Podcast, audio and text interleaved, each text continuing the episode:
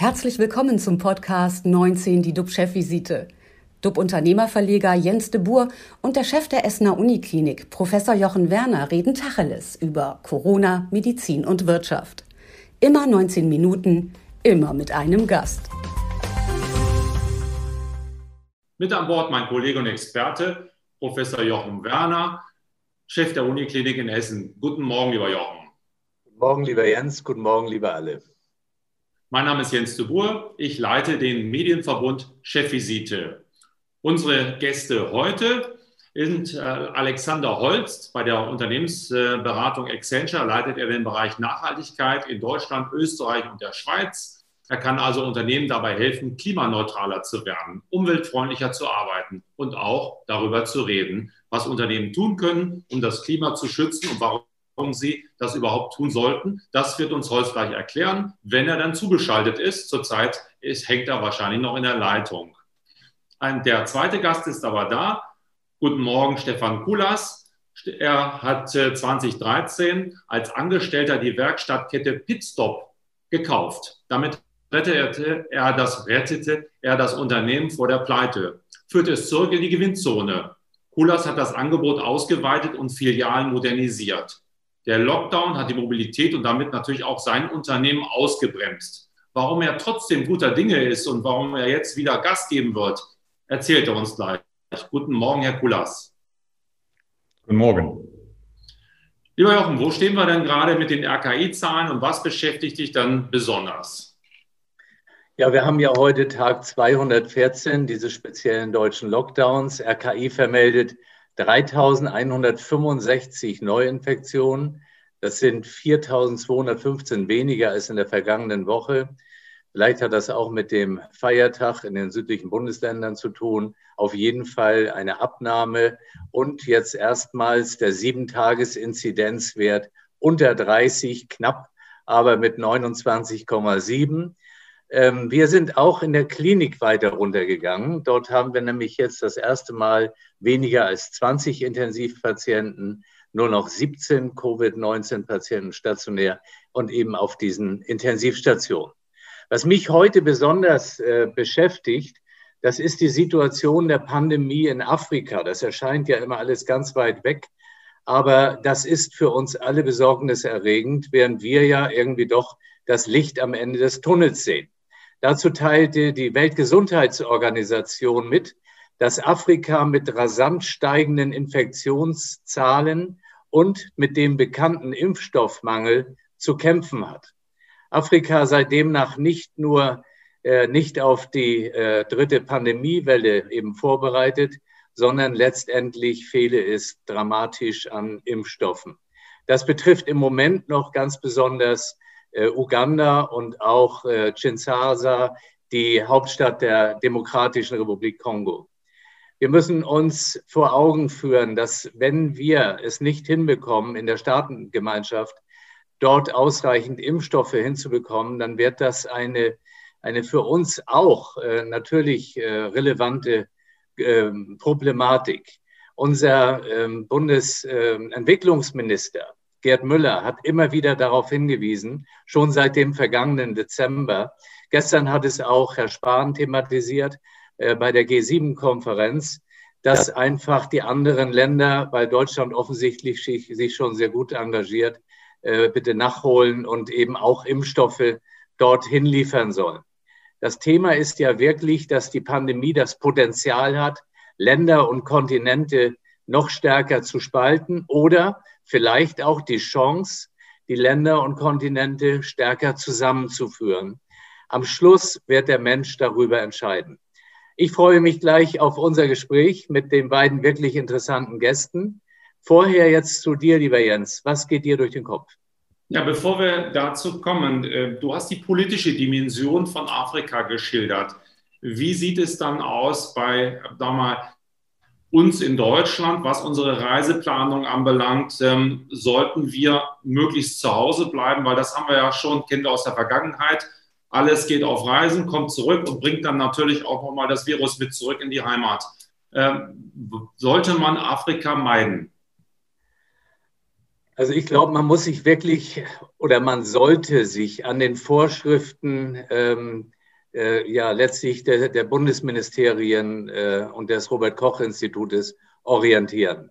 Wenn dort äh, entsprechende Hinweise sind, dass es eben äh, Hochrisikogebiete sind, was die,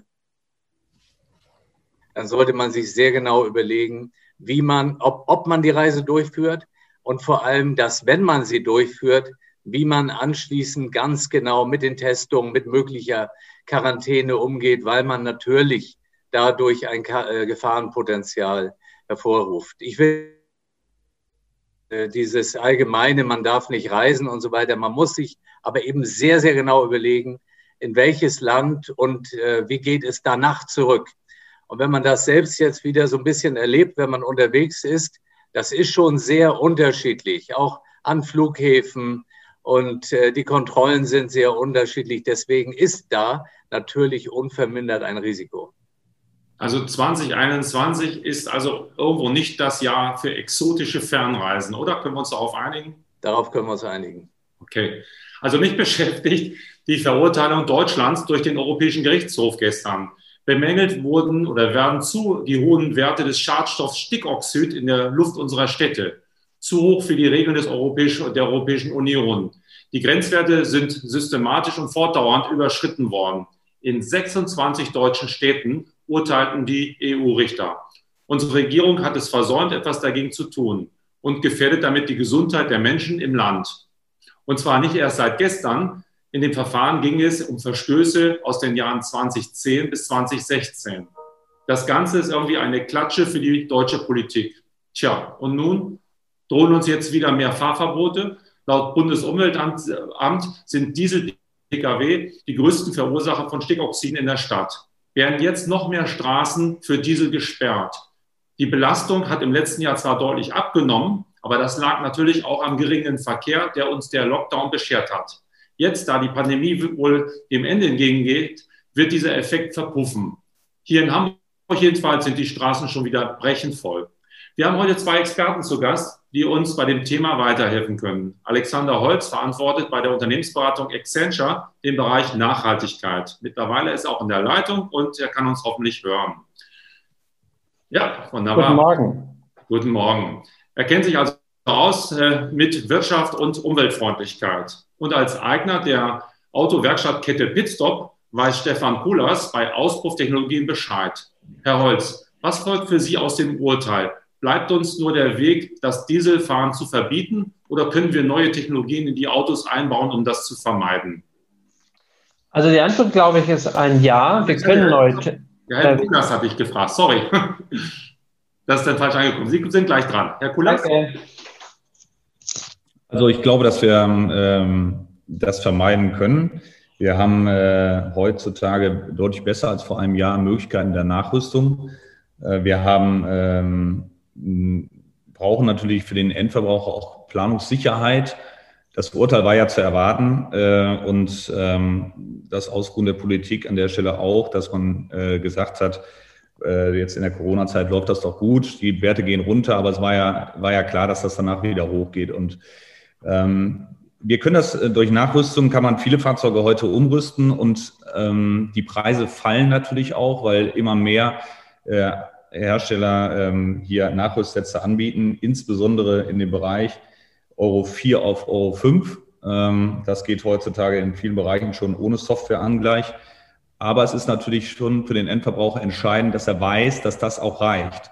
Und äh, er muss eine klare Aussage bekommen, wenn ich jetzt mein Fahrzeug, wenn ich jetzt investiere in mein Fahrzeug und nachrüste, wird das auch Bestand haben in den nächsten fünf Jahren. Ähm, das ist, sind ja Investitionen, die im Bereich zwischen mit allem äh, rund 2.000 bis 3.000 Euro liegen.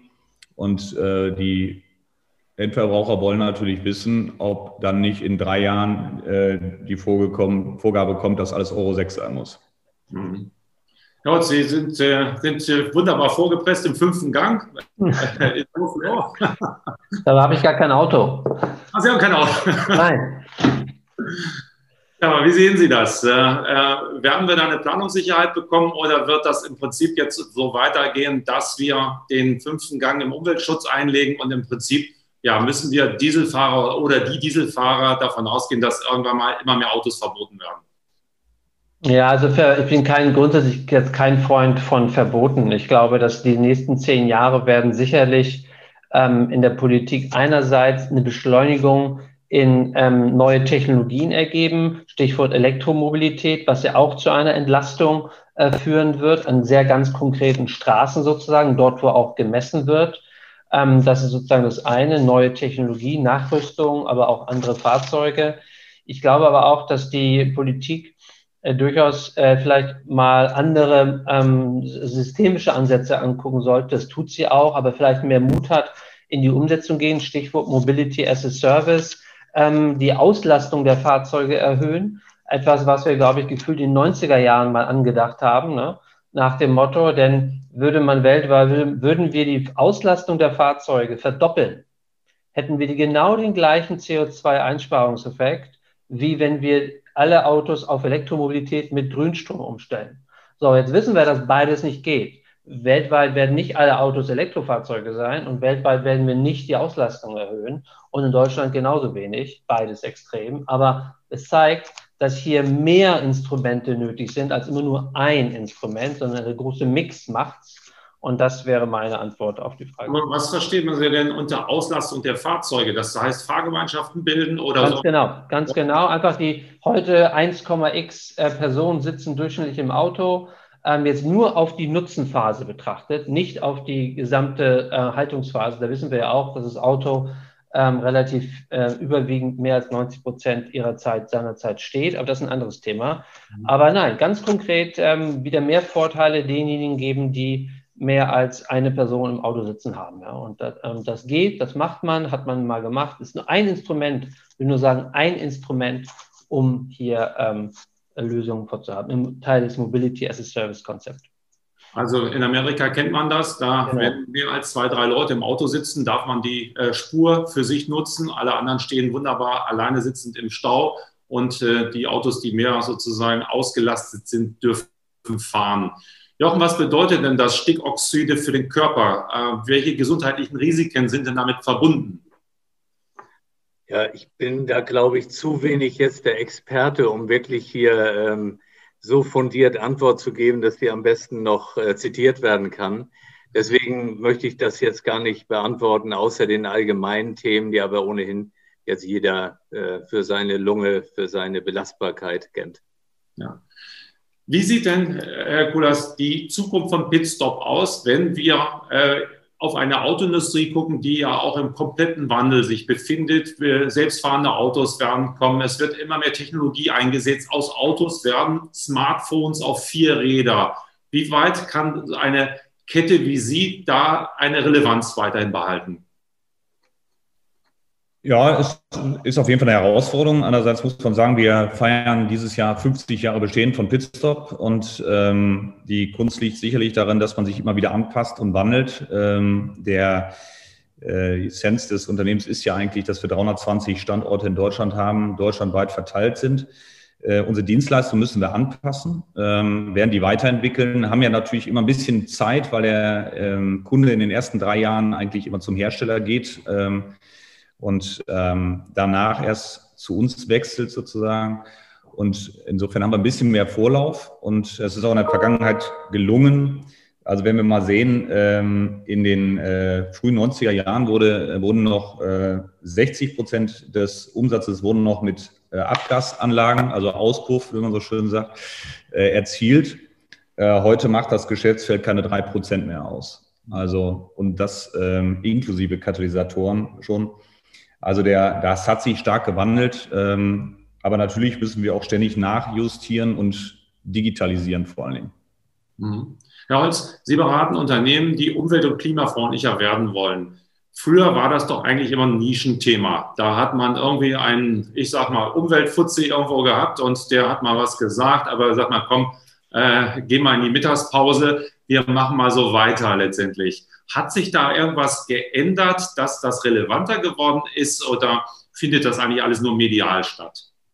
Nein, es hat sich was geändert. Ähm, man muss immer bei der Frage auch klar berücksichtigen, in welcher Branche ändert sich was. Denn das Thema Nachhaltigkeit ist ja breiter als nur CO2.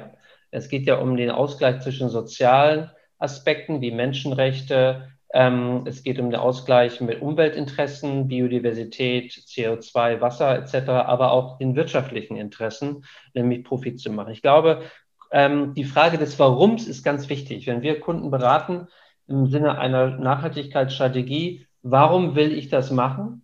Was will ich eigentlich genau machen? Und wie mache ich das? Ja, diese drei Fragen müssen sich die Firmen beantworten. Und viele überspringen das Warum. Sagen aus Bauchgefühl heraus, ja, weil es eine gute Sache ist, weil meine Kunden das möchten, weil das ich jetzt jeden Tag in der Zeitung lese, ja, weil der Wettbewerber das auch gerade gemacht hat, ja. Das springt zu kurz, weil Nachhaltigkeitsmanagement ist der, ist das, ist Dilemma-Management. Es gibt nämlich Dilemmas zwischen höherer Recyclingfähigkeit und geringeren Kosten, weil ja die externen Effekte von den Dingen eben nicht zu 100 Prozent internalisiert sind. Und das wird auch die nächsten 10, 20, 30 Jahre so bleiben. Ja, wir werden nicht, äh, wir fangen ja gerade erst an, die CO2-Preise in Entscheidungen zu integrieren. Und CO2 ist ja nur ein Aspekt. Ja, dann kommen Sie sozusagen, die nächste Stufe ist doch die Wasserknappheit, dass wir hier in Deutschland Erdbeeren aus Südspanien essen, ist jetzt nicht wegen den LKWs auf der Straße ein Problem, sondern wegen der Wasserknappheit in Andalusien. Und die Erdbeeren, wie wir, wie wir alle wissen, ist sehr wasserintensiv. Also Firmen reagieren, wenn sie das Warum sich klar gemacht haben, reagieren sie auf Investoren wollen mehr, Kundenwünsche, auf die Regulierer und auch auf gesellschaftliche Anforderungen, können damit ihre Umsätze steigern, wenn Kunden Produkte nachfragen, wie zum Beispiel im Lebensmitteleinzelhandel wo eben lokal, regional, bio etc. höhere Wachstumsziele hat, äh, Wachstumszahlen hat als die herkömmlichen Produkte. Sie können ihre Kosten senken, Stichwort Effizienz. Sie können aber auch ihre Risiken senken und damit ihre Kapitalkosten. Stichwort CO2-Bepreisung ähm, ist ein Risiko für Firmen, die CO2-intensiv sind. Und sie können natürlich auch ihre Reputation ähm, erhöhen. Das ist aber aus meiner Sicht immer der schwächste von diesen vier Werttreibern ja, wenn ich mit Kunden arbeite, weil ja, Image ist immer gut. Aber wenn ich dann am Ende des Tages im Einkauf was ändern möchte, das Argument, weil es gut fürs Image ist, ist ein schwaches Argument, wenn auf der anderen Seite die äh, Kosten plus 25 Prozent bei der, ähm, bei der Materialgruppe X sozusagen äh, dagegen stehen. Und, und so würden wir das bearbeiten. Herr Kulas, wie sind Sie denn aus der Pandemie jetzt, ich sage mal schon fast herausgekommen? Das wird Sie ja auch erstmal sehr getroffen haben, dass weniger Verkehr da gewesen ist, dass Autos weniger genutzt worden sind. Ähm, was, wie konnte Pitstop sozusagen dem entgegensteuern? Naja, es hat natürlich immer noch Mobilität gegeben und ähm, wir, äh, im Gegensatz zu einigen Mitbewerbern, haben wir äh, konstant äh, die Filialen geöffnet gelassen, ähm, natürlich unter allen Hygieneeinschränkungen, die es dann auch gab und äh, haben unser, ähm, unser Geschäftsfeld entsprechend angepasst. Wir sind aber relativ gut durch die Pandemie gekommen, muss man ehrlicherweise sagen. Also es hat weiterhin den Bedarf gegeben und dadurch, dass viele Autohäuser zu waren, ähm, haben wir ähm, davon profitiert. An der Stelle konnten also andere, äh, andere äh, Umsatzrückgänge ausgleichen. Und was natürlich stark zugenommen hat, ist, der, ist das Online-Geschäft. Und äh, das hat, äh, da hat uns sehr geholfen, dass wir schon vor vielen Jahren äh, dem Kunden die Möglichkeit geboten haben, alles digital bei uns zu buchen und insofern kontaktlos äh, uns aufzusuchen. Sie sind also quasi, würde ich mal sagen, 24 Stunden am Tag damit beschäftigt gewesen, Ihre Prozesse zu optimieren, Ihr Geschäft am Leben zu erhalten, nach vorne zu denken. Bleibt dann noch Platz, über Nachhaltigkeit nachzudenken? Ist das irgendwann auch ein entscheidender Wettbewerbsfaktor für Sie, wenn Sie auf die Konkurrenz schauen, wenn Sie auf den Kunden schauen, dass Sie sagen, ich muss da was tun, damit ich weiter äh, verkaufen kann? Oder spielt das nicht so eine große Rolle? Na, das ist natürlich äh, geistert das Thema äh, immer ähm, über uns und wir müssen äh, uns diesem Thema natürlich auch widmen, neben allen Anforderungen. Sicherlich hat das Jahr Corona äh, den Fokus etwas abgelenkt, würde ich mal sagen. Aber wir haben auch letztes Jahr zum Beispiel einen Großteil unserer Flotte, die wir bereithalten als Werkstattersatzfahrzeuge für den Kunden, ähm, auf Elektrofahrzeuge umgestellt, ähm, um einfach auch für uns zu testen, ob das praktikabel ist. Äh, ich persönlich bin kein Freund ähm, von diesem Hype der Elektrofahrzeuge. Das liegt nicht daran, dass ich äh, dass, ähm, dass ich den, den, den Nutzen für die Umwelt äh, bestreiten will, aber es ist eben nicht das ähm, Allerheilmittel. Und mir geht das alles ein bisschen schnell an der Stelle, weil ich natürlich auch die, es kommt mir nicht gerade ausgewogen vor, wenn ich dran denke, wenn Sie heute ein Fahrzeug haben, ein Elektrofahrzeug, was defekt ist, was einen Unfall hatte, dann haben Sie unglaublich hohe Probleme, dass äh, repariert werden kann. Es ist eine Frage, wie wird das entsorgt? Wie werden, äh, wir stürzen uns da in eine Technik rein, ähm, in dem Wissen, dass wir äh, in den An Rohstoffe abbauen, äh, dass der Grundwasserspiegel dort sinkt.